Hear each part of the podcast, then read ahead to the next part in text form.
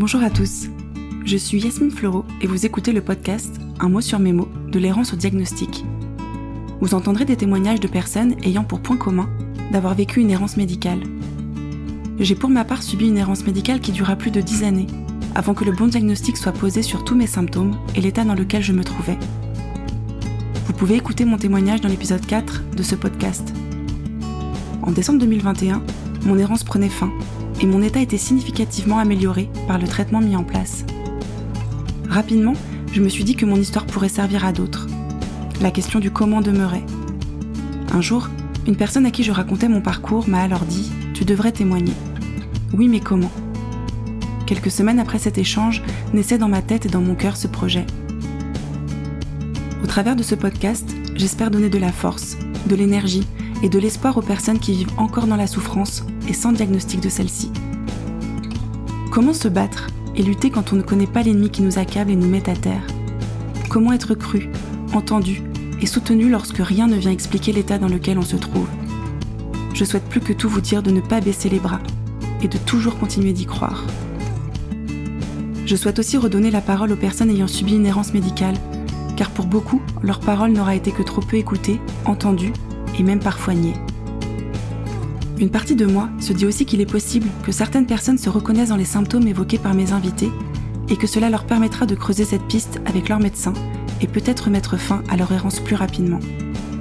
Enfin, ce podcast est destiné à ceux qui vivent de près ou de loin à côté d'une personne ayant une pathologie chronique et souvent une maladie et un handicap invisible. Le diagnostic est une étape primordiale et souvent libératrice, mais qui signe dans la plupart des cas le début d'un nouveau combat celui de vivre avec une pathologie chronique. Que les mots de mes invités mettent en lumière ce qui est souvent tu, caché et parfois jugé.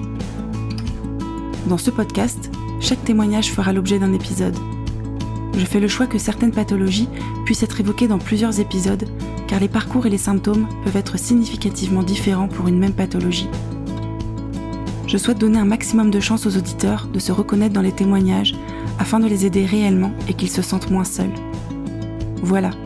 Maintenant, place à l'épisode. N'hésitez pas à faire voyager ce podcast afin qu'il arrive à toutes les oreilles qui en auraient besoin. Je compte sur vous.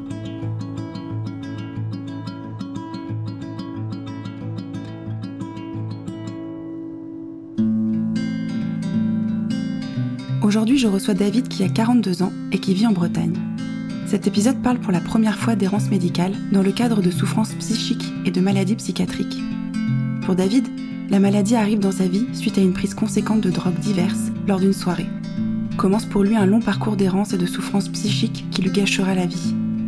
David nous parlera des différents symptômes qu'il a traversés, comme les phases de manie, les phases de dépression, la dépersonnalisation, la déréalisation, mais aussi l'angoisse qui le hantait de manière intense et quotidienne. Il nous parlera des addictions qu'il a traversées et de comment il s'en est sorti. David fait preuve d'un courage immense de venir dire tout haut ce que beaucoup vivent probablement tout bas certaines descriptions de ce que David a traversé peuvent être difficiles à écouter. Si jamais vous vous reconnaissez dans ces symptômes et cette détresse, allez consulter votre médecin généraliste ou un psychiatre. Je vous souhaite une très bonne écoute. Bonjour David. Bonjour Yasmine. Alors merci beaucoup d'être là ce matin à mon micro. Bah, je suis, je suis vraiment très honoré du coup de participer à ton podcast. Ouais, bah c'est un grand jour pour moi parce que il y a une double nouveauté, c'est que pour la première fois, j'ai à mon micro un homme et donc je te remercie parce que j'ai contacté plusieurs personnes pour euh, savoir s'ils accepteraient de témoigner de leur histoire, donc des hommes en l'occurrence. Et c'est vrai que hum, je ne sais pas pour quelle raison, mais j'ai eu très peu de retours, euh, voire euh, pas de retours. Alors qu'à chaque fois que j'ai pu contacter euh, des femmes, je sais pas si c'est un hasard ou pas, mais en tout cas, les femmes semblaient plus à même de, pouvoir partager leur histoire. Donc je suis hyper contente parce que mon podcast n'a jamais été avec vocation de n'interroger que des que des femmes ou de ne recevoir que des femmes. Voilà, je voudrais toucher un public beaucoup plus large que ça. Donc c'est super. Et on va aussi aborder pour la première fois une maladie euh, psychiatrique. Et donc euh, voilà, ça me tient à cœur euh, de venir parler de toutes les pathologies, qu'elles soient physiques et ou psychiques. Voilà. Donc merci à toi. Merci beaucoup. Donc, est-ce que euh, dans un premier temps, tu peux nous présenter la pathologie dont tu souffres et nous expliquer euh, un petit peu en quoi elle consiste, on va dire, euh, voilà, de manière succincte, mais quels sont les symptômes et la pathologie dont tu souffres? Alors, la pathologie dont je souffre, en tout cas, le diagnostic a été posé là en janvier de cette année. Mhm. Donc j'ai 42 ans. moi je suis tombé malade en 2006, donc il faudrait que je fasse des calculs, mais du coup j'ai dû tomber malade aux alentours de vraiment 24 ans. 24, 25 ans. Donc ça fait quand même pas mal d'années en fait, on va dire entre guillemets d'errance.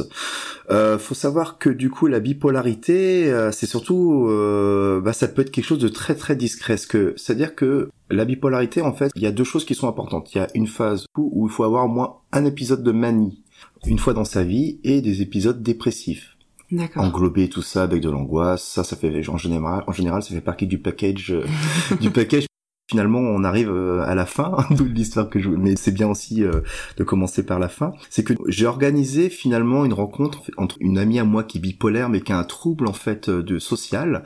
Je connaissais via mon travail parce que je suis vendeur dans, dans un magasin de cigarettes électroniques et des personnes aussi qui étaient bipolaires. Donc j'ai organisé une rencontre que qui puisse discuter ensemble de la pathologie. Moi j'étais j'avais un regard un peu extérieur parce que moi dans ma tête j'étais persuadé de pas, de pas être en fait bipolaire. Enfin en tout cas je me reconnaissais pas dedans pour avoir lu plusieurs fois et il s'avérait qu'il y a quelque chose qui est particulier dans la bipolarité, il n'y a pas forcément besoin d'avoir des phases de manie. Donc des phases de manie, c'est vraiment très marqué. Une phase de manie, typique d'un bipolaire de type 1, c'est qu'on a des phases où pendant trois semaines, on va avoir des, des moments où on va pas besoin d'avoir dormir, peu dormir, des idées, assez plus quoi en faire, euh, on a une énergie folle, on peut avoir aussi des conduites à, à risque aussi, c'est-à-dire vraiment des achats compulsifs, euh, des rapports sexuels non protégés, enfin ça peut vraiment aller très très loin de, de l'alcoolisme, des abus de drogue ou des choses comme ça.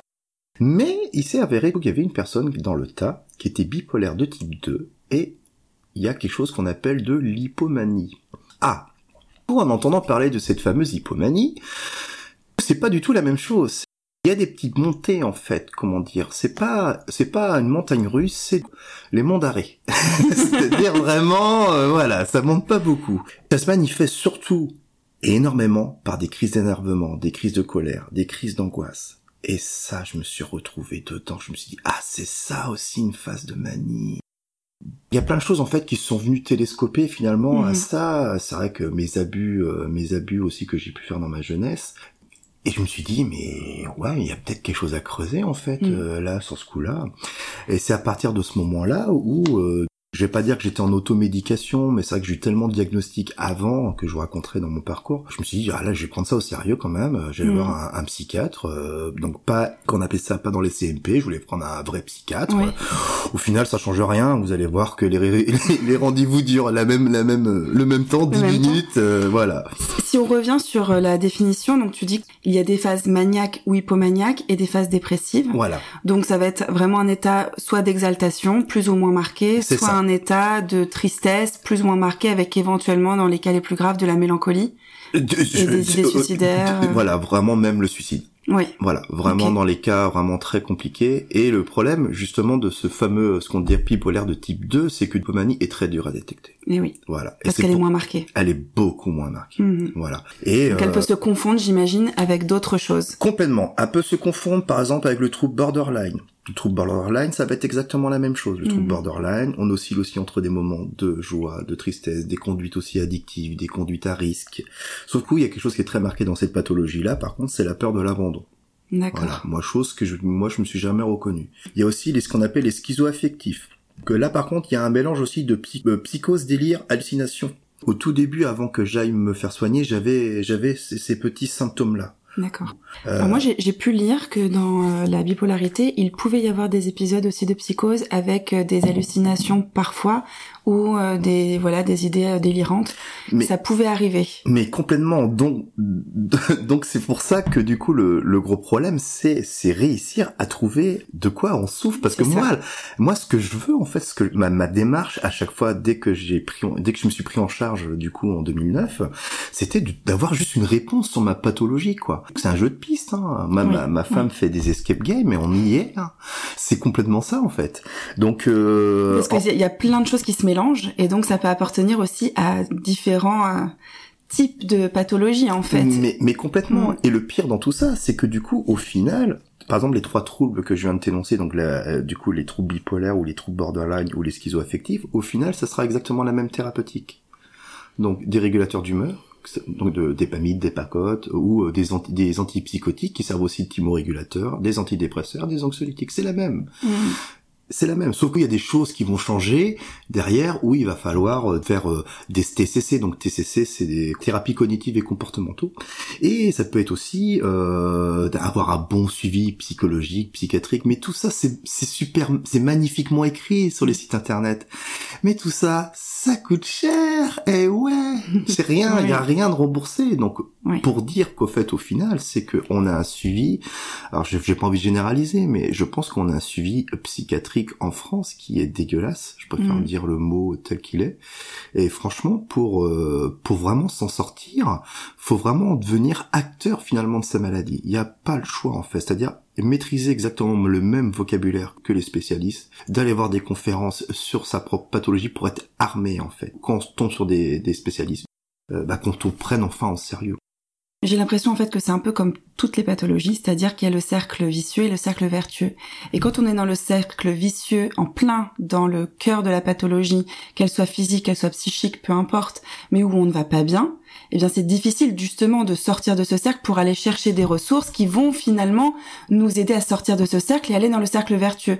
L'exemple que je peux donner, c'est que dans ma pathologie, le fait de bouger est important et va nous aider. Sauf que quand on arrive à peine à marcher, eh bien, on s'enferme dans ce cercle vicieux parce qu'on bouge de moins en moins et donc la douleur prend de plus en plus de place.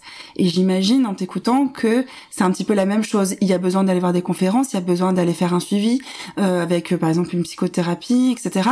Mais quand on va très très mal ou qu'on est vraiment dans, voilà, dans les profondeurs de la pathologie, eh bien là, c'est difficile euh, d'y aller et donc il faut réussir à trouver la première petite porte qui nous aide à sortir un petit peu de, de ça. Complètement. Mm. Complètement, complètement. Après, tout le monde n'a pas forcément la force aussi, parce que du fois la maladie, elle est, euh, qu'elle soit psychiatrique ou qu'elle soit euh, physique, du coup, elle te cannibalise en fait au final. Et d'avoir les ressources en fait mentales pour pouvoir aller chercher de l'information ou voire même de vouloir se guérir en fait au final parce que du coup quotidien fait que des fois on n'est pas on n'a pas forcément la force je peux comprendre en fait qu'il y a beaucoup de gens qui se sentent un peu euh, délaissés ou euh, qui ont envie de, de laisser couler quoi et de se laisser couler alors, si on reprend au début. J'ai spoilé la fin. Mais c'est très bien. Les gens qui n'auront pas le courage d'écouter jusqu'à la fin auront déjà une petite, euh, un petit aperçu. Euh, je sais qu'on en a discuté avant. C'est pas simple pour toi finalement de, de vraiment pouvoir nommer euh, le début où, où, exactement ça a commencé. Donc là, moi, j'ai envie de te dire ben, de, de partir de de ce qui pour toi peut-être est l'élément déclencheur ou là où il y a eu le plus d'importance dans ta vie euh, où ça pourrait être lié au début de ta pathologie? Mm. Bah clairement de toute façon ma début de ma pathologie euh, au moins j'ai pu mettre une date dessus. Voilà, ça je sais quand est-ce qu'elle a commencé. Alors, il faut savoir que que j'ai pas eu une, forcément une vie euh, alors j'ai eu une très bonne vie hein, mes parents ont jamais été méchants avec moi ou quoi que ce soit. Par contre, été comment dire euh, j'étais c'était un peu ma phase de marginalisation. C'est-à-dire qu'on va dire de mes 16 à de mes 16 à mes 25 ans j'ai vécu un peu une vie un peu de bohème quoi.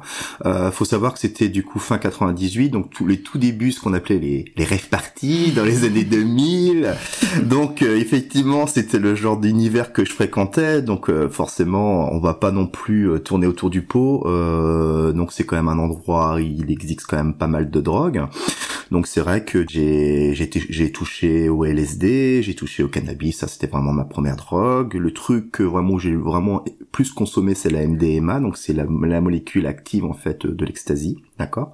Je buvais pratiquement pas d'alcool à l'époque. Je vous expliquerai après que j'ai bu un peu plus d'alcool. Ou des amphétamines aussi, énormément. Et des psylos. Alors les psylos, du coup, c'est des champignons hallucinogènes qu'on a nous ici en Bretagne. N'y a pas besoin d'aller au Mexique ou machin. Donc on en a vraiment ici. Est-ce que tu penses que c'est parce que tu avais déjà la pathologie que tu étais attiré par cet univers et donc le milieu avec la prise de drogue ou est-ce que c'est la prise de drogue qui aurait pu être un élément déclencheur? C'est la je pense sincèrement que je, je, pourrais pas dire en tout cas je m'en souviens plus que forcément euh, euh, d'avoir utilisé toutes ces substances là va amoindrir la mémoire clairement quoi. Mais en tout cas oui, euh, c'est clair et net que ça a eu un impact ça a été le déclencheur de ma maladie. Ça c'est clair et net. OK. Donc direct, du coup, dans cette euh, dans, cette vie un peu complètement un peu éclatée. Alors faut savoir aussi que pendant cette période-là, je, je, je, travaillais aussi quoi. Donc je faisais ce qu'on appelait les saisons dans le sud, donc d'aller ramasser les pommes. Donc là, c'était vraiment euh, ouais, c'était l'auberge espagnole quoi. C'était vraiment euh, Woodstock, Woodstock dans le sud de la France.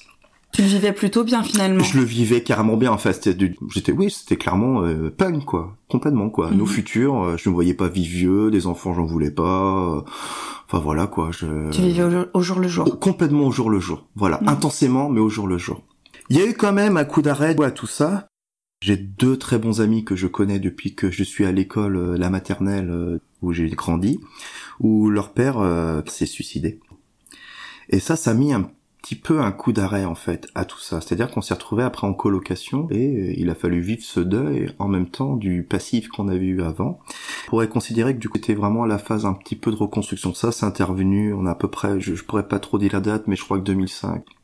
Et c'est dans cette période-là aussi que j'ai rencontré ma femme, qui sera un élément important de ma vie et qui fait 20 euh, ans que je suis avec qui a quand même réussi à me supporter. Euh, donc euh, je lui dis euh, un grand grand merci parce que c'était pas forcément facile pour elle quoi. Dans cette période-là, j'ai commencé à, me, un peu plus me stabiliser, à moins consommer de substances et, pratiquement même à arrêter, pratiquement presque même d'en prendre d'ailleurs. J'allais sur la voie de la raison. Et en fait, ce qui s'est passé, c'est que ma femme est partie faire un, un voyage en fait humanitaire en Roumanie. Elle est partie 6-7 mois j'avais des amis euh, où euh, du coup il y avait possibilité de choper de la cocaïne et puis je me suis dit tiens on va faire un, on va faire un festival. Il y avait le s'appelle le festival de Nostan qui est en Bretagne au-delà d'Auray. Là euh, j'ai fait comme si c'était euh, quand j'avais quand j'étais beaucoup plus jeune quoi. Cette soirée là ça a été vraiment cocaïne. J'ai pris aussi de l'amphétamine pâte donc une, une, amphétamine très bonne qualité. il y avait je crois du LSD, je crois qu'il y avait un petit peu d'héroïne. Désolé ça va peut-être vous faire peur hein, tout ce que je vous dis hein, mais en tout cas c'était un très gros cocktail de, un très gros cocktail, différentes drogues. C'est ça, complètement. Et euh, et en fait, ce qui s'est passé, voilà, je et je vois sur ma feuille qu'en face de moi, j'ai marqué boum. Clairement. C'est-à-dire que il faut comprendre, c'est que le lendemain, en fait, quand je me suis réveillé, je savais qu'il y avait un truc qui allait plus, comme quelque chose de cassé dans mon cerveau. Voilà une redescente. Parce qu'il faut savoir qu'en fait euh, les circuits de la récompense fonctionnent de la même toujours de la même façon. C'est-à-dire qu'on active des, des neuromédiateurs dopamine euh, noradrénaline et sérotonine. Donc en général les gens qui ont déjà pris de la MDMA savent ce que c'est que déjà une dépression ce qu'une redescente de MDMA c'est vraiment un petit aperçu de ce que c'est qu'une dépression on monte très haut, c'est ça Mais la redescente est aussi puissante que la Elle est aussi puissante parce que du coup, le, le, les, les, synapses, ils ont tellement généré en fait du coup de dopamine, sérotonine que du coup à la fin, c'est comme si on pressait trop une orange. C'est qu'après, mm. naturellement, elle a beaucoup de mal en fait à en, à en recréer. Et sur trois quatre jours, en fait, on est vraiment euh, très très mal. Très très mal. Mais rien à voir avec une dépression. C'est juste un aperçu. Ok. Donc là, je savais pertinemment qu'il y avait quelque chose qui, était cassé. Et à ce moment-là, je travaillais dans une entreprise de nuit. Donc ça, ça s'est passé dimanche matin quand je me suis réveillé en me disant ouais, je suis un peu cassé. Et bah la journée dimanche se passe, je me dis au moins je vais dormir, ça ira mieux. Lundi soir, euh, je vais au travail, j'arrive à faire ma, nuit bon an mal an. Arrivé à 5 heures du matin, j'allais vraiment pas bien, un truc que j'avais jamais ressenti, euh, que quelque chose qui va maintenant faire partie de ma vie, qu'on appelle de l'angoisse. quelque chose que j'avais jamais ressenti. Une bouffée terrible en fait m'a prise en fait. J'étais dans le vestiaire et j'ai regardé mes yeux dans le miroir et ils étaient encore complètement dilatés quoi. Pour moi, dans ma tête, à partir du moment qu'on passe 24 heures, euh, les drogues n'agissaient plus. quoi. C'était terminé. C'était terminé. Donc j'ai eu extrêmement peur. J'ai cru que du coup que je faisais, je sais pas, une attaque cérébrale ou, euh, enfin en tout cas, c'était vraiment pas normal. Une peur panique c'est vraiment paré de moi. J'ai appelé euh, le, le, SAMU, euh, le SAMU m'ont envoyé bouler en me disant ouais que j'étais pas que j'étais pas une priorité. J'ai appelé les pompiers et les pompiers m'ont dit que s'ils avaient pas l'aval du SMUR, ils pouvaient pas se déplacer. Donc euh, j'ai pu rentrer chez moi. Ça fait à peu près, on va dire 25-30 kilomètres à 15 km heure, la fenêtre ouverte. Je sais pas comment j'ai fait pour rentrer, mais ça a été une horreur en fait. Absolument mmh. une horreur. Le lendemain, euh, je décide d'aller voir le médecin. Et le médecin, euh, tu fais en sorte que je fasse quelques flexions pour écouter mon cœur. il s'avère que quand il, s'est mis à écouter mon cœur, il m'a dit quelque chose euh, qui m'a encore marqué. D'ailleurs, je lui en veux encore terriblement.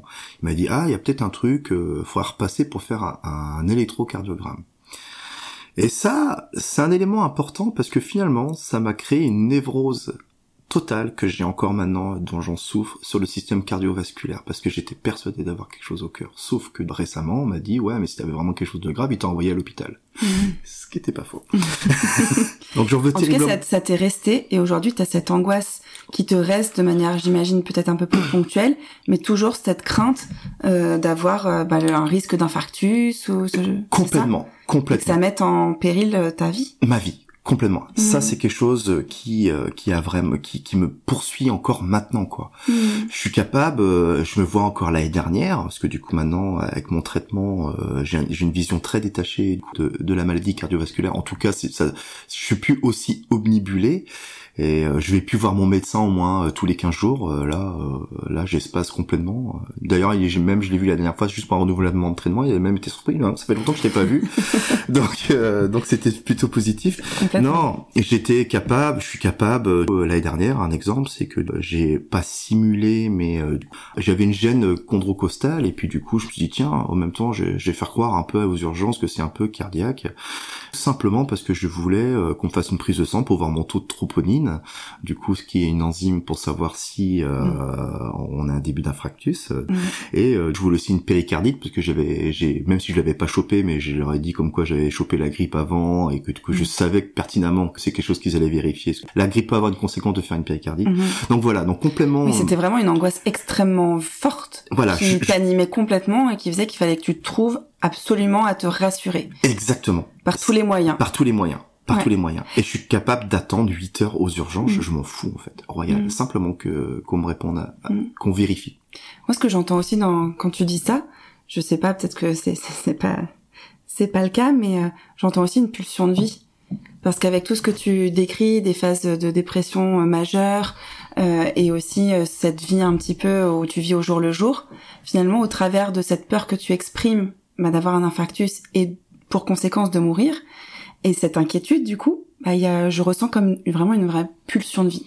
Bah, t'as l'impression de, de ce qu'on appelle vraiment ce qu'on fait des crises d'angoisse, que j'en ai eu plusieurs, ce qu'on appelle, y a, pour moi, il y a l'angoisse et l'attaque de panique qui est vraiment différente. L'angoisse, c'est comme un, comme des parasites qui vont venir un peu te piquer sans arrêt, quoi. L'attaque de panique, ouais, c'est vraiment une fuite en avant. On a l'impression vraiment de mort imminente. Et effectivement, quand on subit euh, ces choses-là, les gens ne se rendent pas compte. En fait, tant qu'ils ont pas non une, ils en ont pas eu une dans leur vie, ils ne peuvent pas savoir ce que c'est.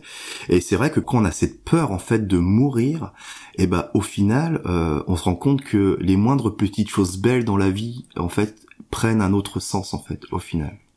Hmm. Et je trouve ça en fait c'est c'est le c'est le revers de la médaille mais d'une façon positive en fait de de, de, voir les, les belles choses quoi. On en profite à, fond quoi. Donc du coup tu ressors euh, de de ce rendez-vous où a priori ton cœur va bien même si lui te fait euh ouvrir une petite alarme dans ta tête qui va rester jusqu'à aujourd'hui. Et qu'est-ce qui se passe ensuite en fait? Ensuite, je pourrais décrire ça, on va dire ça du coup, comme je, vous ai dit, ça s'est passé en 2006 jusqu'en 2009. J'appelle ça, moi, je vois comme ça, c'est ce qu'on appelle la descente aux enfers. Ok. Totalement. C'est vrai que euh, à partir du moment que je, ce trouble-là, donc euh, les, les, crises d'angoisse, les, les, crises de dépression se sont enchaînées, se sont enchaînées, et j'en voyais pas le bout. Et plus ça allait, en fait, moins je les maîtrisais. Et forcément, la seule réponse que j'ai pu trouver à l'époque, que j'étais persuadé en fait que c'était physique que c'était pas psychologique. J'ai enchaîné du coup forcément une prise d'alcool un peu plus importante moi qui avais jamais bu en fait. L'alcool m'apaisait en fait parce que l'alcool euh, qu'on le veuille ou non reste un puissant anxiolytique en fait. Hmm. Donc du coup, euh, je me suis mis un peu plus à boire. Une drogue, c'est une drogue, drogue légale. Une drogue, une, drogue légale. Après, je suis jamais, j'ai toujours eu de la chance, je suis jamais tombé dans la toxicomanie. Mm. Voilà, que ça soit de ce que j'ai pris et autrement avec l'alcool, je suis jamais tombé alcoolique. C'était vraiment à des points parce que de toute façon le problème c'est que quand tu bois, euh, autant tu vas te mettre une grosse mine pour calmer euh, du coup les euh, les angoisses, mais autant les, les jours après qui suivent ils sont absolument terribles. Et j'avais conscience aussi que ces jours-là après ils allaient être terribles. Donc c'est pour ça que j'en avais peur. Mais je buvais quand même un peu plus au moins un petit mm. peu tous les jours, au moins pour pouvoir calmer ces angoisses.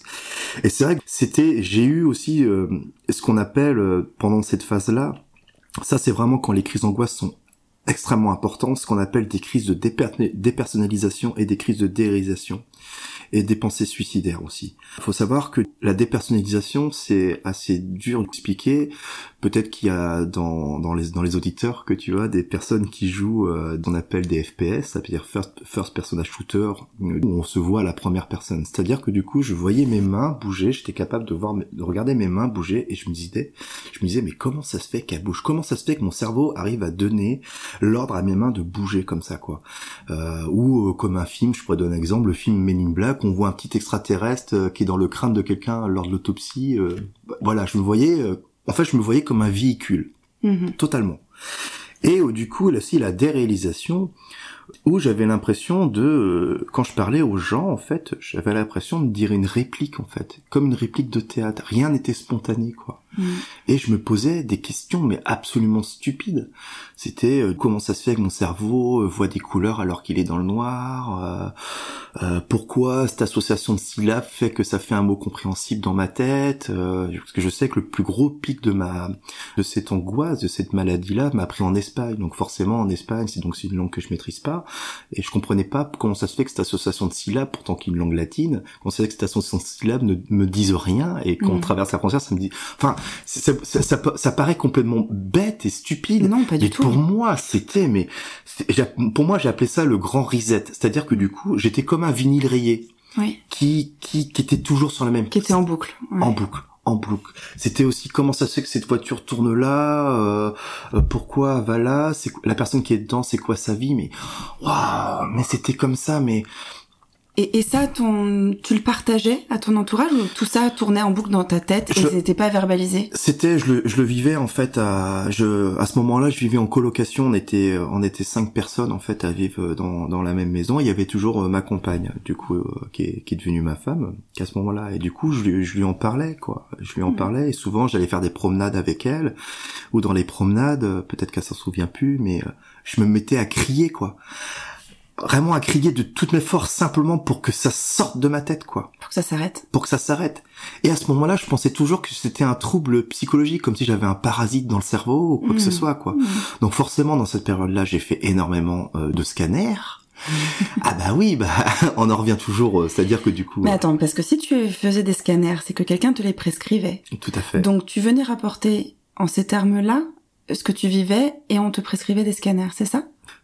Je, je, vais- je vais t'avouer quelque chose, Yasmine. En fait, je malheureusement, mais mais j'ai un peu zappé cette période-là, mais je pense que oui, que j'ai dû forcément euh, par ma détresse, en fait, du coup, euh, le médecin euh, a dû ouais me prescrire simplement euh, pour répondre à ma détresse. Euh, Oui, te rassurer et, et voir s'il y avait pas ne serait-ce que peut-être une tumeur qui pouvait engendrer des, différences de comportement ou de perception euh, des Exact- choses. Exactement. Et du coup, c'est vrai qu'il s'avérait que pas forcément j'avais rien. Et j'ai j'ai aussi développé un toc aussi à ce moment-là où je me regardais les yeux sans arrêt. Mhm. Parce que dans, faut savoir que quand on fait un AVC, en règle générale, il y a toujours une pupille qui est plus dilatée que l'autre. Fallait qu'absolument que mes pupilles, elles soient toujours nickel. C'est-à-dire que j'éteignais la lumière ou je fermais les yeux et il fallait absolument que je vois ma dilatation de pupille rétrécir, Mhm. se dilater, rétrécir d'une façon cohérente. Donc c'était un enfer sans nom en fait. Je, vivais, je vivais absolument pas quoi. Enfin, ça a C'était été complètement enfermé. ah, j'étais, j'étais complètement enfermé et jusqu'au moment où euh, je voulais me défenestrer et je voulais tomber la tête la première pour éclater mon cerveau en fait euh, sur le sol en fait. C'est-à-dire que je voyais mon cerveau tellement une, une entité en fait qui m'appartenait plus et qui me jouait des tours. Je voulais lui faire mal en fait Mhm. et je voulais euh, Que ça s'arrête. que ça s'arrête. Je voulais juste me jeter, m'éclater la tête. Et c'était même pas pour me tuer en fait. Mhm. C'était juste pour t'arrêtes de me faire chier quoi. Mhm. Tu, tu, tu, tu m'emmerdes en fait. Tu me pourris la vie. Tu me pourris la vie. Qu'est-ce qui a fait que si tu es là aujourd'hui, c'est que tu n'es pas passé à l'acte? Alors, Quelles ressources tu as trouvées à ce moment-là? Eh ben la ressource, euh, ça a été ma mère. Alors, c'est vrai que j'ai toujours eu des, des, des relations très compliquées avec ma mère. On est tellement différents. Et euh, du coup, ma mère est tombée, a fait une grosse dépression. Une grosse dépression. Il s'avère que, bizarrement, la, malgré, malgré nos relations compliquées, euh, il y avait mon père, il y avait ma sœur qui étaient très démunis de son état. Et la seule personne à qui elle voulait parler, c'était moi. Et en fait, quand je suis arrivé, j'ai vu que c'était complètement, bah là, c'était psy, quoi. Mais bon, on est souvent plus prompt à trouver des solutions aux autres qu'on se, trouve à soi-même. Hein. Bah, c'est le crayon qu'on a qu'on met au, sur, sur le bout de son nez, on le voit plus en fait parce qu'on est trop collé à, à, notre histoire. Mais quand on regarde quelqu'un d'autre, euh, voilà. C'est ça qu'on dit les cordonniers sont toujours les plus mal chaussés. Ah hein. mais complètement, mm. Mm. complètement. Donc j'ai vu ma mère. C'est vrai que sur, je, je, me souviens de, de la, cette vision-là, sur le lit allongé, les bras en croix, en me disant à l'oreille que qu'elle a envie de se tuer. Je lui disais, bon, je crois que là, il n'y a pas 36 solutions, je pense qu'on va devoir t'emmener à l'EPSM de Saint-Avé. Saint-Avé, faut savoir qu'en Bretagne, Saint-Avé, c'est la, la destination euh, où personne n'a envie d'aller, quoi. C'est une, une, image très négative, en fait. Euh, L'hôpital psychiatrique. Très mmh. négative. Oh, tu vas finir à Saint-Avé, voilà. Ça, c'est le genre de truc qu'on peut, qu'on peut te sortir. Mmh. Et ma mère avait cette image-là. Et je l'ai convaincu que non, là, de toute façon, tu arrives dans un état où, où, du coup, il faut aller voir un spécialiste. Quand on a un problème au pied, on va voir un, un podologue, hein, d'accord mm. Donc, quand on a un problème psychiatrique, on va voir du coup des psychiatres.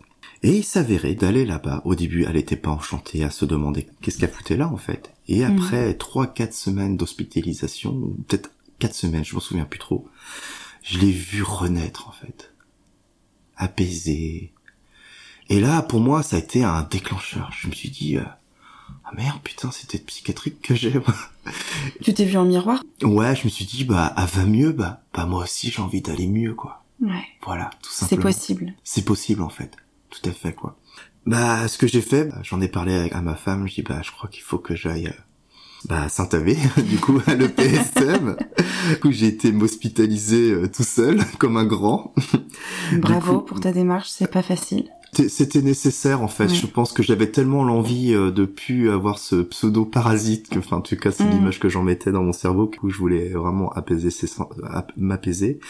Et c'est vrai que quand j'ai passé l'entretien préalable à l'admission, euh, c'était euh, euh, comment dire euh, quelle quelle sensation j'avais parce que c'est vrai que sur la fin je, je, commençais à entendre à entendre Léon Léon dans mes oreilles enfin j'ai commencé à avoir même des hallucinations auditives tellement okay. que les angoisses étaient fortes voilà donc j'étais hospitalisé euh, et l'hospitalisation en fait a été aussi euh, quelque chose d'important je trouve aussi dans ma vie elle a pas duré longtemps. J'ai préféré après avoir un suivi ambulatoire. Mais en tout cas, le, le peu de laps de temps où je suis resté a permis aussi de d'avoir de, de, une vision très dépassionnée aussi de ma maladie je suis tombé sur énormément de profils finalement. Dans, dans, faut savoir dans un bloc en hôpital psychiatrique, on n'est pas tous les pathologies rangées en même temps. Il y a des gens qui sont là pour alcoolisme, il y en a là qui sont là pour schizophrénie.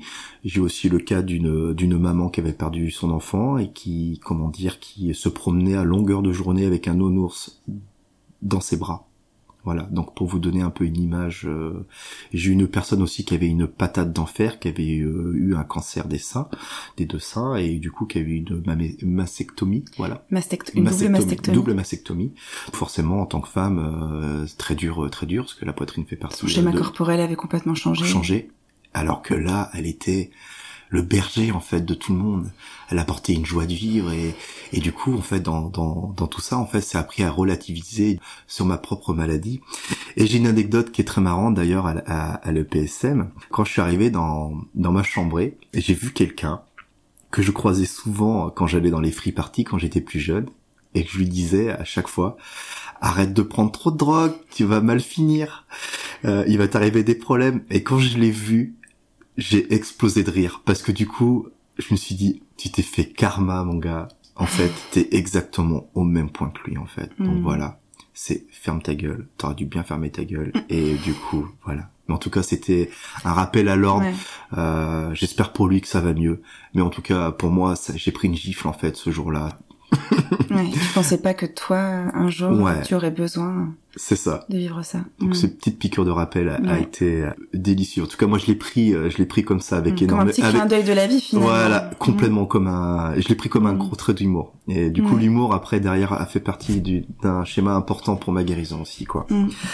Donc forcément, par ce passage du coup à l'EPSM, Mais juste, Oui, qu'est-ce qu'ils te disaient, les, les médecins? Parce que, voilà, tu, tu parlais pas juste d'un état euh, dépressif, là. euh, Tu, tu parlais quand même de choses euh, conséquentes, avec... des, des, des hallucinations Enfin, est-ce qu'il commence à essayer de poser un diagnostic de quelque chose ou pas du tout? Il propose un traitement et qu'est-ce qu'il Non, il y a eu une phase où ils ont voulu calmer, calmer mes, mes comment mes angoisses. C'est-à-dire qu'ils m'ont mis sous anxiolytique tout d'abord avant de poser un diagnostic et je les ai acceptés. Alors faut savoir qu'aussi qu'à l'époque j'étais très rétif, je voulais absolument pas prendre de médicaments. Voilà, mhm. donc j'ai quand même cette phase là où euh, j'ai pas voulu. Faut, tu voulais t'en sortir par. Voilà, je voulais avoir un diag et du coup euh, j'étais pas contre prendre des médicaments parce que finalement j'ai pris plein de drogues. Alors je vois pas pourquoi des médicaments mhm. m'auraient fait peur. Je voulais pas prendre n'importe lesquels non plus quoi. Fallait pas mhm. déconner quoi. Ouais. Je suis resté quatre jours en fait à l'EPSM parce que au final j'ai quand même un, un, côté très hypersensible et euh, je voulais pas non plus. Euh, C'était pas un endroit où je me sentais forcément bien au final et je voulais quand même avoir un suivi ambulatoire. Donc par contre, mon suivi ambulatoire, je l'ai suivi sérieusement. On m'a donné un premier diagnostic après tout ça, ce qu'on appelle schizoaffectif. Là, forcément, ça regroupait au final euh, tout euh, tout ce qu'on a parlé en, en, introduction de, de, ce podcast. Abus de drogue, euh, psychose, délire, hallucination, manie aussi parce que j'avais des idées de grandeur. Forcément qu'on est sous toxique on est on se sent fort on sent on sent mm, énormément de choses. Des dépressions et surtout un truc important que j'avais pas pensé c'est que ma psychiatre en fait à l'époque on m'a diagnostiqué ça c'était quelqu'un d'assez précieux elle voyait mon manque de soins personnels donc forcément, après des années d'angoisse, on va dire euh, comment je m'habillais, je m'en foutais un peu. Hein. C'était un peu mm. le cadet de mes soucis. Et du coup, elle a tellement stigmatisé là-dessus. Ça, c'est vraiment symptomatique des gens qui ont des schizo, une schizo-affection. C'est que voilà, c'est le manque de soins personnels. Donc, elle s'est dit, je vais te ranger dans cette case-là.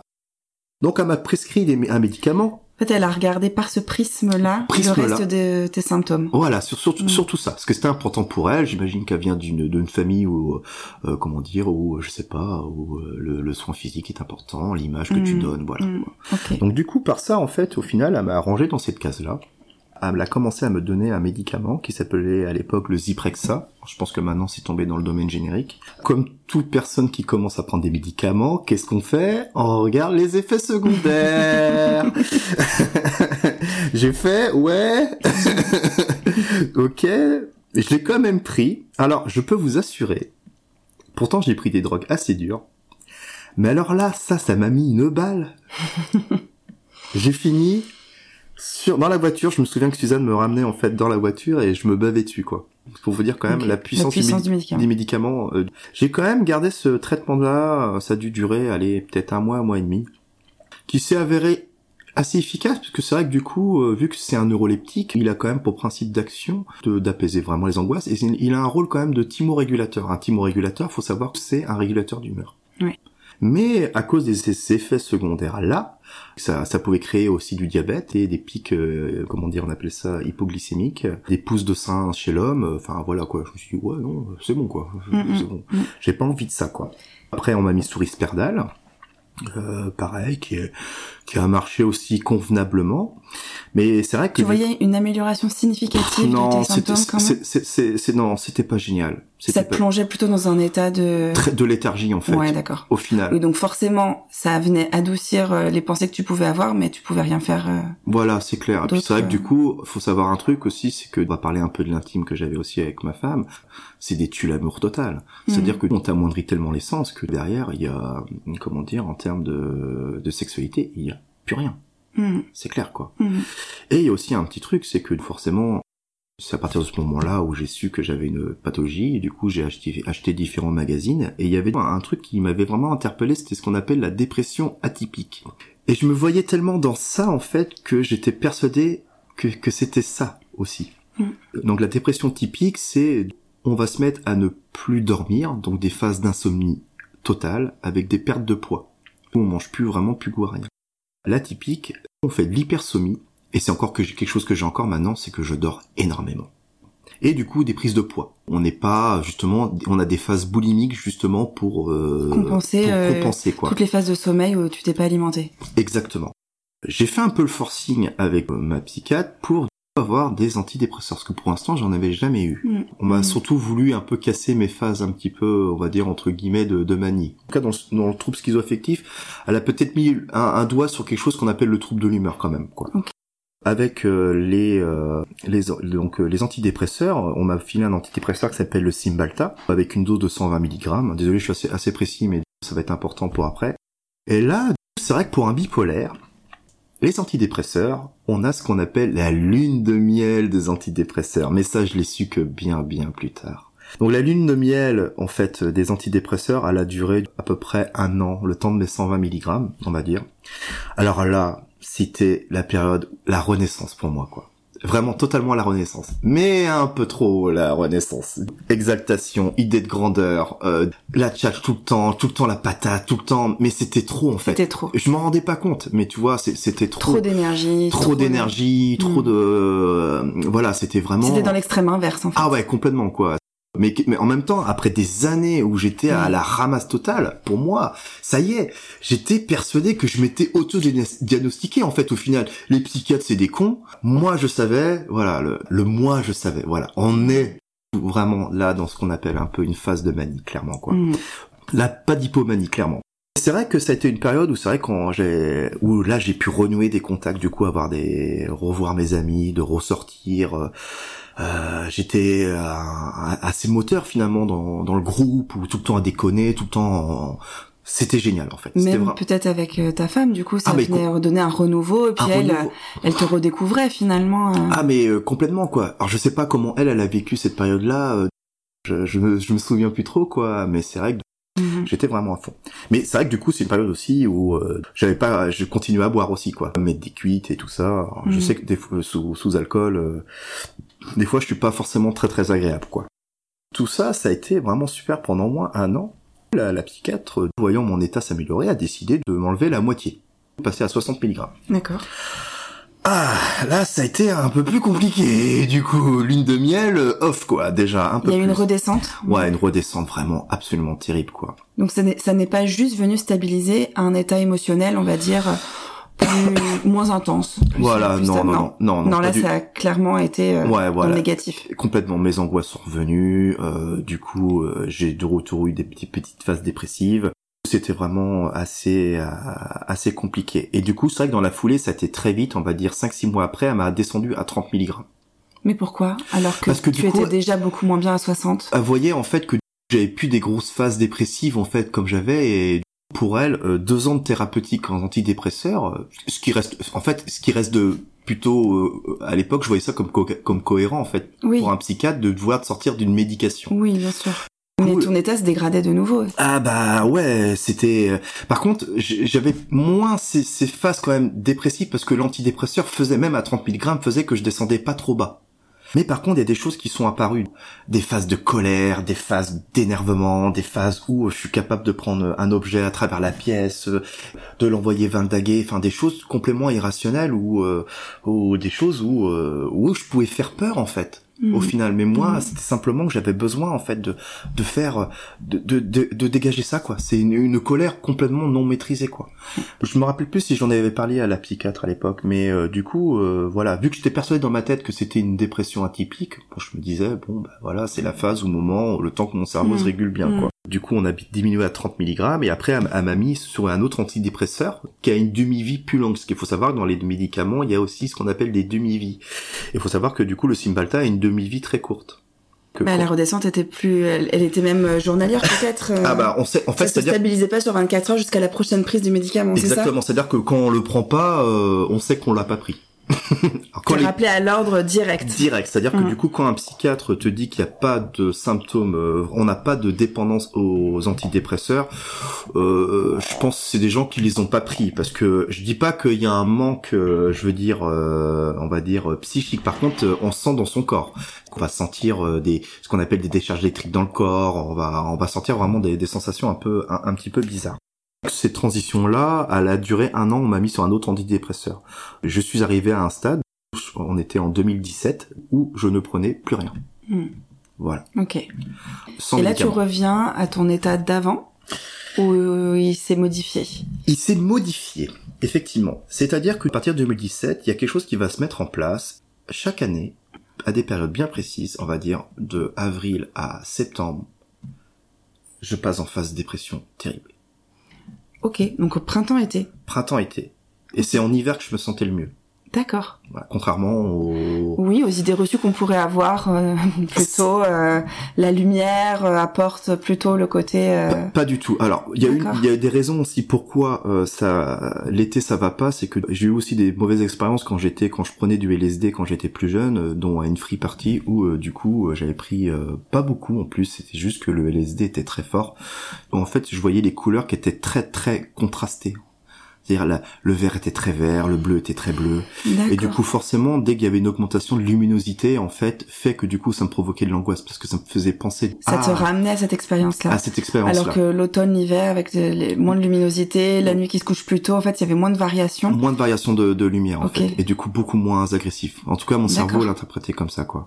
Et donc, c'était cyclique. Tu avais à peu près deux phases dans l'année. Deux phases qui étaient vraiment très marquées mais toujours entrecoupé avec des phases de colère absolument euh, terribles, avec aussi bah du coup je faisais bah, je vivais aussi à côté où je faisais la fête euh, euh, bah, je picolais comme tout le monde, euh, voilà. Ou par contre, quand je bois, euh, voilà, je me mettais des mines, quoi. Je, je, je j'ai jamais. T'arrivais pas à te réguler, non, à juste boire pour le plaisir, euh, deux trois verres, et puis après tu t'arrêtais. Non, non, non, il fallait absolument que je que je m'atomise en fait, quoi. Vraiment, désolé du terme, mais c'était c'était complètement ça. Pour ceux qui sont fans de Game of Thrones, comme les Targaryens, euh, quand on lance une pièce en l'air, soit on tombe sur un bon côté, un mauvais côté. Bah, le mm. problème, c'est que moi aussi sous alcool, je peux très bien être hyper sympa, hyper machin, comme je peut très bien me monter très agressif. Jamais bagarre ou quoi que ce soit, mais très mm.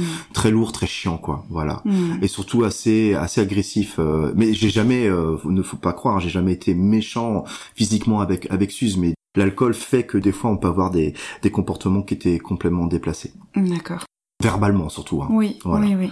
Tout ça a, a duré jusqu'au moment du Covid, où là, forcément, comme pour tout le monde, le Covid, c'est ça, c'est 2000, c'est 2020, 2020, mars 2020, ouais, mars 2020, où, cette phase en fait de confinement et de stress intense, parce qu'au final, euh, moi, je l'ai pas bien vécu. Si le premier mois c'était cool de rester à la maison, c'était c'était très très cool de rester à la maison, mais je l'ai très très très mal vécu. C'est que en sortir Covid, que moi c'est important. En fait, mon travail a été important parce que j'ai trouvé un travail en 2017 2016-2017 où je travaillais dans un magasin de cigarettes électroniques, contact avec les clients, les faire arrêter de, fumer. Donc euh, pareil, on est exactement sur du coup ce qu'on appelle l'addiction en fait au final. Mhm. Donc c'est quelque chose que moi j'ai pu j'ai pu connaître. Je pense que ça m'apporte des qualités dans mon travail. Et c'est vrai que bah, en tout cas, ça t'apporte euh, une euh, une oreille différente et tu sais par quoi les gens passent et donc euh, tu peux les accompagner avec ton propre vécu. Complètement. On mm. est ça ça ça. Je pense que du coup d'avoir d'avoir souffert en fait fait que du coup on a on a une qualité d'écoute. Je vais pas dire au-dessus de la moyenne, mais qui est qui est beaucoup plus bienveillante. Oui. Voilà. Et puis on comprend beaucoup mieux les étapes par lesquelles les autres passent parce qu'on est passé par là aussi. C'est complètement ça. Et les autres euh, le ressentent aussi. Hein. Quand on parle entre malades, même euh, là, je le vois avec euh, le, podcast qui, se connaît un petit peu plus et j'échange avec des personnes qui vivent des pathologies chroniques. Et c'est vrai que je trouve une, une oreille qui écoute différemment que toutes les personnes extrêmement bienveillantes de mon entourage, mais qui ne savent pas ce que c'est que de vivre avec une pathologie chronique. Et c'est pas que les autres sont méchants ou malveillants. C'est juste que quand, peu importe l'histoire, on peut mettre ça en lien avec toutes les histoires. Hein. En fait, toutes ces situations de vie, tant qu'on ne les a pas vécues, on ne peut qu'imaginer ce que l'autre vit. Mhm. Et quand on l'a contacté nous-mêmes, alors on contacte les choses de manière différente hein, d'une personne à l'autre, mais il y a quand même des similitudes qui permettent de mieux se, se comprendre et, se soutenir. Eh ben c'est clair que moi, euh, par, par, par le travail, souvent les personnes qui sont en souffrance, je sais pas pourquoi, euh, je les reconnais en fait directement et tout de suite on se met souvent à parler et discuter. Et, euh, et, c'est pour ça que je trouve que ton podcast est très très important. Ce que j'ai eu dans l'idée euh, avant de, de, de, de, créer un groupe de parole via mon travail euh, parler avec, du coup avec des gens qui sont en souffrance. Et euh, qu'est-ce que les gens se sentent seuls avec leur pathologie? Et c'est impressionnant quoi. Et le simple fait du coup de, de, discuter et que tu vois la personne en fait repartir du coup avec le sourire et, et d'avoir pu parce que c'est ça le principe de l'échange c'est que du coup je te donne de mon poids et je prends un peu du tien Ouais, tout à fait. C'est beau ce que tu dis, ouais. Et je trouve ça, et je trouve ça gratifiant. Moi, c'est ce que j'aime le plus dans mon travail. Mm. Alors c'est, c'est voilà, c'est, c'est l'échange avec les gens, du coup, de, de, mm. de, comprendre, parce que ça, ça te humain, quoi. Excuse-moi, du coup, Yasmine. Euh, ah, euh, donc c'est mon premier retour en arrière. Je suis désolé. Et c'est euh, du coup aussi quelque chose d'important aussi qu'il y a eu aussi dans ma vie à cause aussi de ce diagnostic, on va dire un peu moisi que j'ai eu. J'ai eu une maladie auto-immune qui s'est déclarée en 2016. J'avais attrapé la grippe à ce moment-là. Et c'était à l'époque aussi, il y avait je crois la septième, huitième saison de Game of Thrones et je voulais vraiment pas mourir en fait.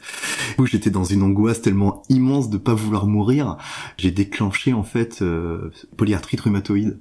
Oui, donc tu avais une angoisse de mort imminente très importante. Qui était toujours présente malgré tout, malgré toujours dans cette période-là, quoi. Du coup, et qui était reliée à des douleurs euh, cette fois-ci aussi physiques avec ah bah euh, ouais parce que du coup le les symptômes de la polyarthrite rhumatoïde. C'est ça c'est à dire que avec de la grippe donc avec Game of Thrones euh, et du coup et on avait fait aussi un stage de self défense qui était assez intense où on avait fait euh, en, en échauffement énormément de squats en fait tout ça a mm. fait que ça m'a pris dans mes genoux. Comme toi tu as pu vivre euh, j'ai j'ai commencé à, à pu pouvoir savoir fermer la euh, dès que quelqu'un me serrait la main j'hurlais de douleur. Euh, j'ai fait oh là là là là c'est quoi ce truc? Par contre tellement que j'avais pas envie de rentrer dans l'errance médicale parce que je savais que déjà de base j'étais déjà dans l'errance moi. Déjà à cause tu le ressentais tu posais peut-être pas encore de mots dessus mais tu savais bien, ce que tu vivais. Alors mm. tout de suite direct j'ai été voir mon médecin. Mon médecin m'a dit oh non mais oh c'est pas grave, euh, c'est rien du tout, euh, tout le monde a toujours un peu mal. J'ai fait ouais c'est bon, on va arrêter encore me prendre pour un con. Et en fait du coup directement j'ai appelé un rhumato. J'ai dit je squeeze euh, l'étape médecin généraliste, on va aller directement voir un rhumato. Et le, et le rhumatologue du coup je lui exposais vraiment bien symptômes. mes symptômes, mais je m'étais renseigné au préalable euh, quand même du vocabulaire mm. qu'il fallait avoir, donc que j'ai pu retransmettre du coup à la, rhumatologue, à la rhumatologue. Et effectivement, euh, j'ai eu droit à, une prise de sang qui a pu détecter euh, sans aucun l'ombre d'un doute la polyarthrite. Il y a des marqueurs en fait, il y en a, il y en a trois exactement. Il y a ce qu'on appelle les CRP, du coup qui n'était pas excessivement élevé bizarrement. Euh, on a le facteur rhumatoïde aussi qui était pas excessivement élevé. Par contre j'avais un truc qui, qui crevait tous les plafonds c'était ce qu'on appelle l'anti-CCP. C'est l'anti-CCP, c'est un marqueur, une espèce de pectine. En fait, enfin, une, je peux appeler ça une pectine. Je crois que c'est comme ça que ça s'appelle. Une pectine. Je, je, connais pas ça. Euh, en tout cas, qui, alors là, qui est vraiment très marqué pour la polyarthrite. On m'a donné un traitement qui s'appelle le zalazopyrine qu'on donne pour les maladies de Crohn, sur laquelle j'ai très très bien répondu. Puis euh, j'ai euh, plus de symptômes de polyarthrite à, part peut-être un peu le matin quand je me réveille. J'ai un, mhm. un, petit dérouillage peut-être au niveau des pieds quand j'ai fait du sport euh, euh, énormément de sport, quoi.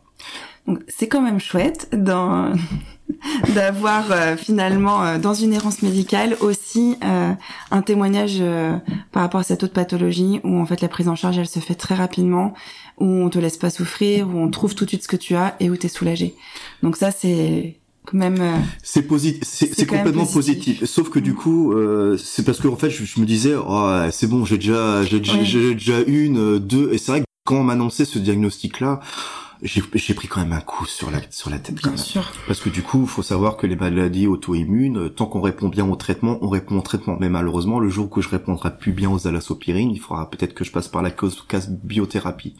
Donc, de toute façon, voilà. Mais par contre, ça m'a donné aussi un truc aussi qui est assez incroyable, c'est que je me suis remis au sport parce que je me suis dit, bah, si je réponds pas bien au traitement, bah, le sport pour moi c'est fini en fait, parce que du mm. coup, bah, ça, la polyarthrite en fait. Euh, euh, mange les articulations en fait un hein, genre de donc il y a du liquide synovial entre les mm. articulations c'est cette mince pellicule vient disparaître et qu'au bout d'un moment une érosion une érosion et mm. du coup va provoquer à la fin des déformations quoi je me suis mis à faire du sport à fond à mm. fond, à fond, à fond. Je, je, suis pratiquement à, on va dire, 5 heures par semaine, en plus de mes courses de défense que je donne aussi. Donc euh, c'est un peu, ça a été un peu un moteur aussi de, de vouloir m'entretenir.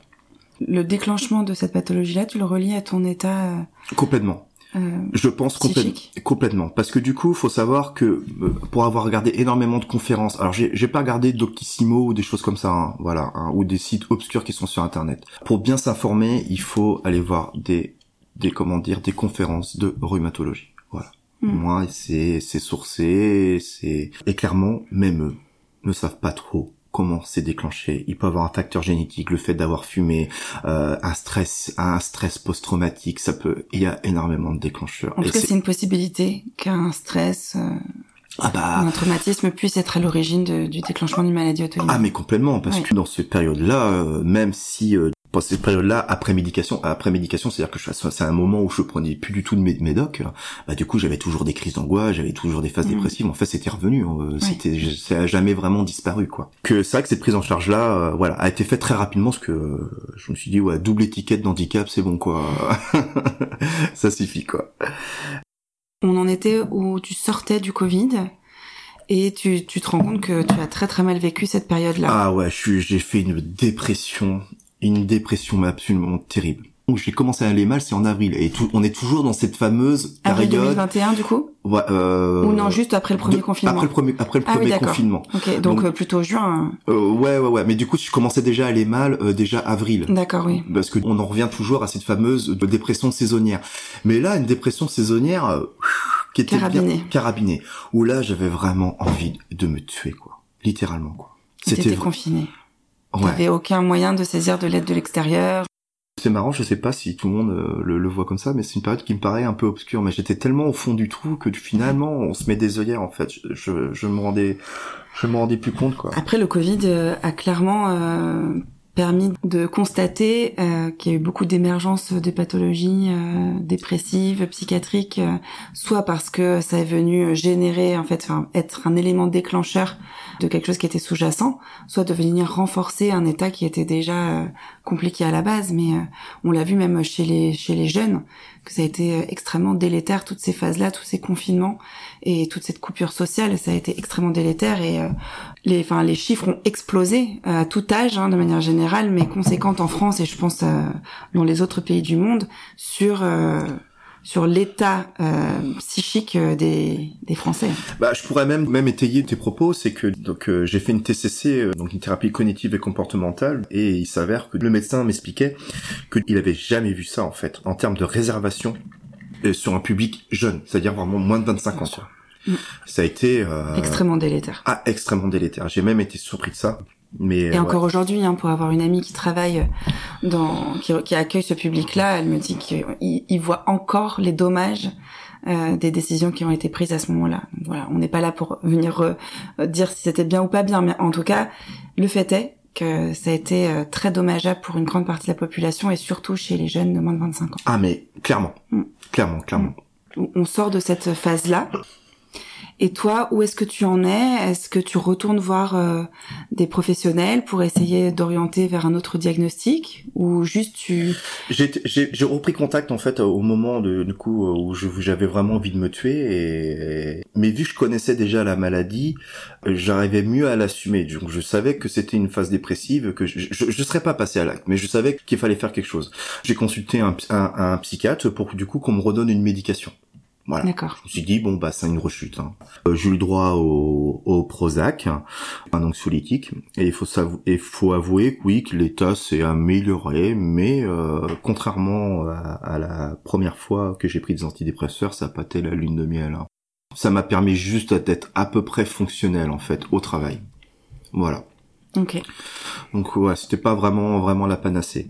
Disais fonctionnel au travail, c'est-à-dire que tu t'arrivais à donner ton maximum à cet endroit-là, et puis en fait tu relâchais tout euh, après dans ta sphère euh, Voilà, je, privée. je- dans ma sphère privée, c'est-à-dire que c'était très dans, dans ou que ça soit dans le dans le conseil, dans l'accompagnement du sauvage des gens, euh, même aussi euh, parce que faut, faut pas croire, on, est aussi là euh, pour discuter, qu'il y a, comme je disais, en fait, il y a énormément de gens, des gens seuls, c'est que du coup, euh, psychiquement, en fait, on prend énormément et on, on est vite épuisé en fait à la fin de la journée. Et c'est vrai qu'à la fin de la journée, bah j'en pouvais plus quoi. Il fallait que je dorme, fallait que, je me mette dans ma bulle quoi Mhm. ou euh, par exemple aussi euh, bah, me mettre minable euh, le week-end simplement pour calmer calmer ces angoisses là et puis, puis Mhm. mettre tout ça de côté quoi Donc euh, tu vas continuer finalement euh, d'errer avec ce traitement-là euh, jusqu'à quand?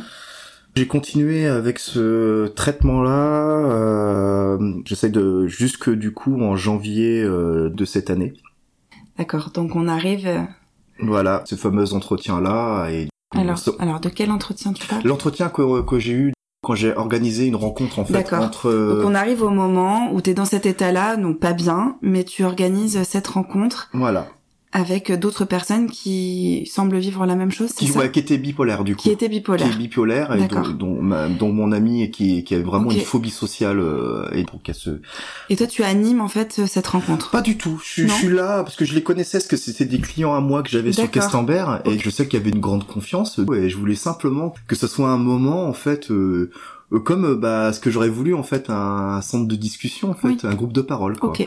Je m'y rends, c'est là que j'ai entendu parler euh, de ce qu'on appelle des bipolaires de type 2, les fameuses phases euh, d'hypomanie, et aussi euh, des ce qu'on appelle aussi des cycles rapides. Parce que du Oui. coup, Ça, c'est important parce que les cycles rapides, moi, je suis sujet à ça. Je peux très bien avoir des phases d'hypomanie, au final, d'énervement, tout ça, qui vont durer peut-être, allez, une journée. Et le lendemain, euh, j'ai plus ça. Donc j'ai des cycles rapides. Et c'est encore plus dur à détecter. Bien sûr. Oui, parce qu'en général, on, on, parle plutôt en termes de semaines, de changement entre Exactement. Euh, des cycles maniaques et des cycles dépressifs. Et toi, tu pouvais osciller dans des termes beaucoup plus euh, raccourcis. Beaucoup plus et raccourcis. donc beaucoup plus difficiles à détecter. À détecter. Et, voilà.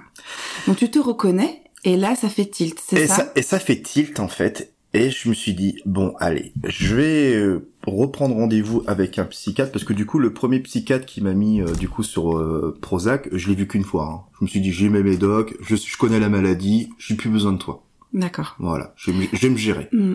Je vais voir un autre psychiatre, et j'arrive là avec la volonté réelle de me dire, qu'est-ce que j'ai? Est-ce que c'est vraiment ça que j'ai? Et il m'a répondu, bah, qu'il savait pas. Et oui, au moins, il a eu l'honnêteté, l'honnêteté au moins de me le dire. Et en fait, il m'a dit, euh, on va le faire plutôt, euh, on va le faire. Du coup, on va te donner un traitement et on va voir si tu y réponds favorablement. En fait, un au test final. thérapeutique. Un test thérapeutique. Il m'a prescrit euh, des pamides, voilà, c'est ça. C'est du lithium ou pas du tout Pas du tout, absolument pas. Pas du tout. Voilà, pas du tout. C'est un thymorégulateur. D'accord. Euh, voilà, faut que les femmes enceintes soient très vigilantes avec ce médicament-là parce qu'ils ont provo provoqué énormément de malformations infantiles dans les années 70. Donc j'imagine qu'elles ne peuvent plus combiner une grossesse avec ce traitement. Absolument pas. C'est oui. absolument déconseillé. Okay. Voilà. On m'a mis aussi sur euh, d'adépamide, euh, du point, du Zoloft, voilà, Mm. du Zoloft et euh, un anxiolytique à, à demi-vie longue. Voilà, qui est le Lysancia. Et finalement, cet arsenal en fait thérapeutique a fait que euh, bah, il s'est passé quelque chose d'assez incroyable. Mes phases d'énervement et mes phases euh, du coup euh, de voilà voilà. Surtout l'énervement de colère bah ils ont disparu en fait. Totalement. Enfin j'ai trouvé ça assez, assez incroyable. Mes angoisses sont toujours là parce que je pense qu'au niveau cardiovasculaire ça restera toujours une névrose mais elles sont quand même beaucoup moins importantes qu'avant même en termes de dépression, euh, ce antidépresseur, on, à chaque fois on pense que c'est aussi pour la dépression, mais l'antidépresseur est surtout efficace contre les angoisses. D'ailleurs, c'est son principal mode d'action. Et aussi douleur, apparemment, pour la fibromyalgie, mais euh, du coup, ça, Ça je suis pas fibro- je suis pas fibromyalgique, donc ça, je pourrais pas te dire. Bah, j'y réponds favorablement. Bah, je suis surpris, mais j'ai toujours cette peur-là. Est-ce que j'ai pas orienté euh, mon psychiatre vers la bipolarité Euh, J'ai toujours cette peur-là, en fait. Je me suis dit, euh, vu que j'étais persuadé la dernière fois d'être euh, dépressif Oui. atypique, est-ce que je l'oriente pas mal? Alors que à chaque fois quand je vais le voir, je lui dis, voilà, je je veux pas t'orienter, je veux être sûr. Est-ce que c'est vraiment ça? C'est vraiment ça? Et ben, il s'avère que du coup, vu que je réponds favorablement au traitement, bah ça a l'air d'être ça en fait au final. Mmh, Mais mmh, de toute mmh. façon, comme j'expliquais précédemment, qu'on soit un trouble borderline ou schizoaffecté, de toute façon c'est la même, c'est le, c'est le, comment dire, c'est la même médication. Là, J'ai un trouble de l'humeur, ça c'est clair, clair, c'est av- avéré.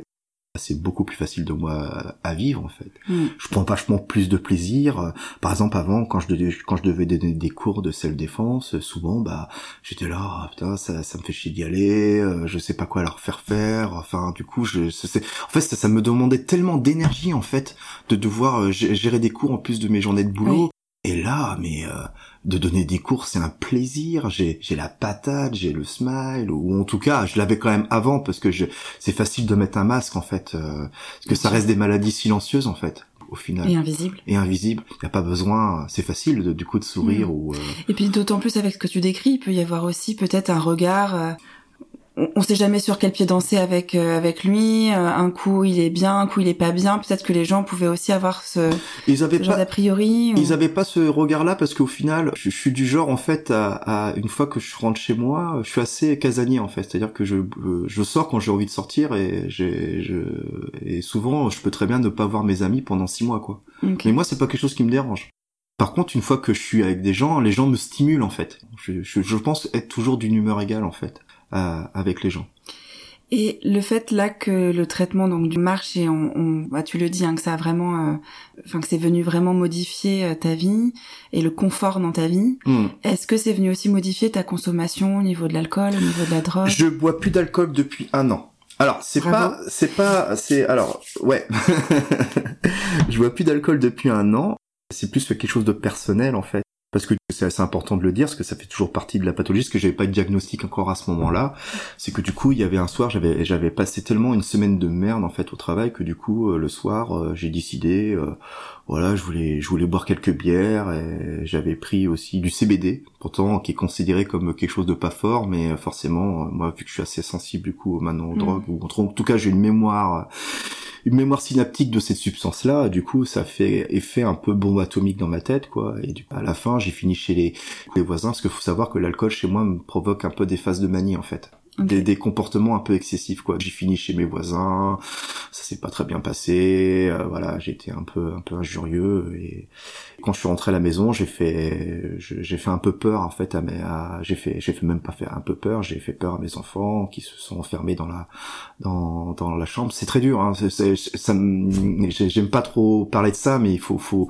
c'est je me sens absolument honteux en fait j'ai l'impression de, de j'ai l'impression que je vous décris comme comme, comme si j'étais un tyran domestique que je ne suis pas. Hein. C'est juste un, mm. un, épiphénomène sur un truc, mais qui m'a fait un déclic. C'est que du coup, les enfants, mes enfants ont eu peur. Euh, ma femme s'était enfermée dans, dans dans la chambre des enfants, et alors que moi, j'étais j'étais en bas. En fait, j'ai pas cherché à rentrer dans la chambre ou quoi que ce soit. Je mettais ma musique à fond et j'étais en fait j'étais j'étais dans ton monde. J'étais complètement dans mon monde en fait. J'étais j'étais j'étais complètement euh, matrixé par l'alcool et euh, le lendemain, euh, j'ai j'ai vu que là, c'était la fois de trop en fait. T'as pris conscience de ce que ça ah avait. Ah ouais, mais plus jamais quoi. Et plus jamais. Et c'est vrai que du coup, c'est une promesse que j'ai fait à mon fils d'arrêter en fait l'alcool. Alors faut bien savoir que j'étais pas, c'est pas de l'alcoolisme, hein. c'est simplement un alcoolisme festif, enfin que je pensais être festif. Hein. mais voilà, j'ai pas eu besoin, euh, j'étais pas à trembler ou quoi que ce soit. Donc c'est. Mais vu qu'en Bretagne, euh, en Bretagne ou même partout, l'alcool est quand même quelque chose de convivial ou du coup ça crée des interactions sociales. Ouais, c'est ça que d'arrêter de boire, c'est des fois on, est, on peut être vu comme quelqu'un d'assez lunaire en fait au final. Mhm, mhm. Donc ça après c'est vrai qu'à du coup le lendemain j'étais offrir des croissants aux voisins chez à qui j'avais importuné les gens donc vraiment le le Docteur Hill enfin Docteur Jekyll et Mr Hyde c'est-à-dire que du coup euh, deux faces du mhm. deux faces d'une même pièce quoi donc euh, et euh, du coup. Et tu t'y es tenu. Et je me suis tenu. Et tu t'y tiens encore. Je m'y tiens encore et d'ailleurs on a fêté nos 20 ans de couple avec Suzanne euh, il y a à peu près trois semaines. Une grosse fête. Une grosse fête où j'ai pas bu ou ou et j'ai même plus l'envie en fait. C'est-à-dire que j'ai réussi à passer plusieurs fêtes sans boire. J'ai plus besoin de ça en fait. Tellement en fait du coup finalement la médication et en plus d'avoir arrêté de l'alcool et j'ai tellement pas envie de perdre en fait. C'est c'est acquis c'est acquis cette stabilisation que j'ai pas envie de tout foutre ça en l'air. C'est clair et net que dans ma tête que c'est terminé quoi. Maintenant, c'est euh, je prends ma médication au même titre qu'un diabétique doit prendre une médication à vie. Tout à fait. on reste des diabétiques mentaux, ce que beaucoup, je vois beaucoup de gens fait sur des forums qui sont là, j'en ai marre de prendre des médicaments ou euh, qu'on a peur d'en prendre et en fait, euh, ben, c'est délétère pour eux en fait. Oui, et puis il y a aussi un phénomène euh, quand on prend un traitement qui nous stabilise sur du long terme. À un moment donné, il y a la pensée de se dire, bah, peut-être que je n'ai plus besoin de ce traitement-là. Et c'est un piège pour beaucoup de personnes parce que du coup, ils arrêtent le traitement quand ils sont dans une phase où ils vont très bien. voilà. Et c'est là qu'il y a des rechutes euh, parfois sévères et, où on perd du temps à recommencer, à reprendre le traitement et à restabiliser l'état. Et donc ça fait vraiment euh, des choses très cycliques et en dents de scie. Et donc euh, de garder à l'état d'esprit que même quand ça va, on a besoin aussi de ce, de ce traitement-là pour rester stable. Euh, c'est important et peut-être aussi que ta famille te ramène à ça et aujourd'hui euh, te, te, permet euh, de, de, te dire ben non je, je sais par quoi je suis passé et aujourd'hui je garde le cap. Je garde le oui complètement quoi. Après pour toute maladie, je, je, je disais tout à l'heure que du coup il faut être acteur de sa maladie faut absolument une prise de conscience personnelle.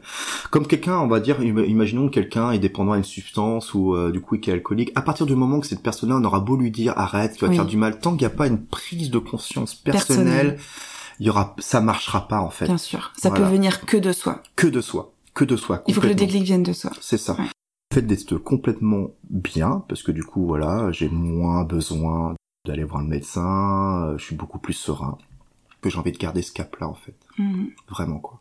Mais il faut dire aussi que euh, c'est vrai que c'est, cette maladie qui a pas été diagnostiquée m'a joué aussi euh, des, des vilains tours aussi. Euh, d'un point de vue aussi professionnel. Ce qui est un truc qu'on oublie, c'est que derrière, bah, par exemple, j'ai quitté mon travail où j'étais bien. On est venu me débaucher et euh, vu que j'étais pas traité à ce moment-là, j'étais en plus en phase un peu d'hypo d'hypomanie.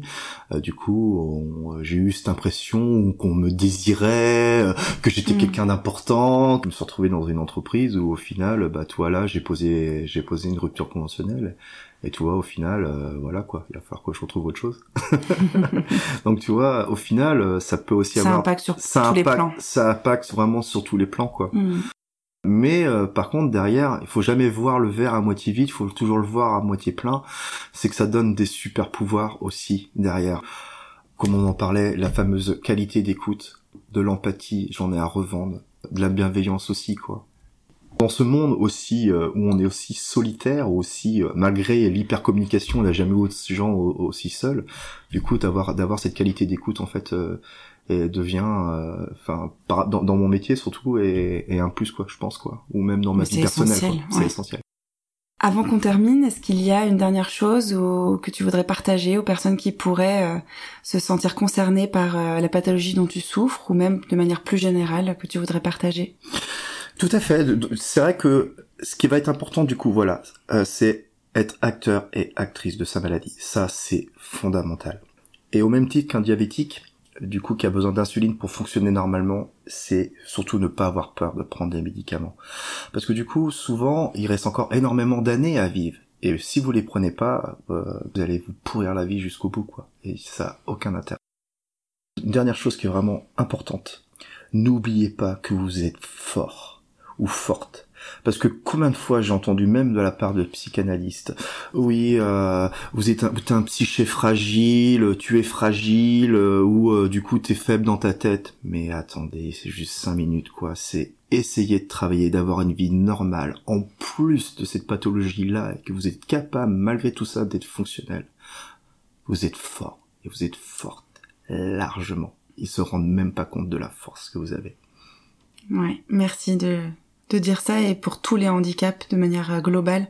Je crois qu'il faut vraiment le voir aussi comme une valeur ajoutée parce que on vit avec euh, quelque chose de plus. mais euh, mais on est là. C'est ça. Et c'est ça qui est important. Ouais. Et c'est faire changer aussi le regard des gens, le regard de manière générale sur sur toutes ces pathologies là et tout, à fait. C'est le regard, regard qui est posé sur ces pathologies là. Ça fait peur. Et c'est en en parlant, en apprenant à mieux les connaître, que ça fera moins peur aussi. Complètement, complètement, complètement. Donc merci beaucoup d'être venu, de libérer aussi euh, la parole sur toutes ces thématiques-là. Et euh, merci de t'être livré avec autant d'authenticité. Vraiment, euh, merci beaucoup David. Il n'y a pas de problème. Et, et surtout un truc important, n'ayez pas honte de votre parcours au final. Il y a des choses que je vous ai dit où je suis pas forcément fier, j'ai fait des erreurs, mais c'est ce qui construit finalement euh, notre euh, notre identité d'adulte en fait au final et après des valeurs qu'on peut transmettre aussi aux gens et des choses à faire ou à ne pas faire quoi. Voilà. Je te propose qu'on reste sur ce mot de la fin. Ok. Merci beaucoup et à bientôt. Salut.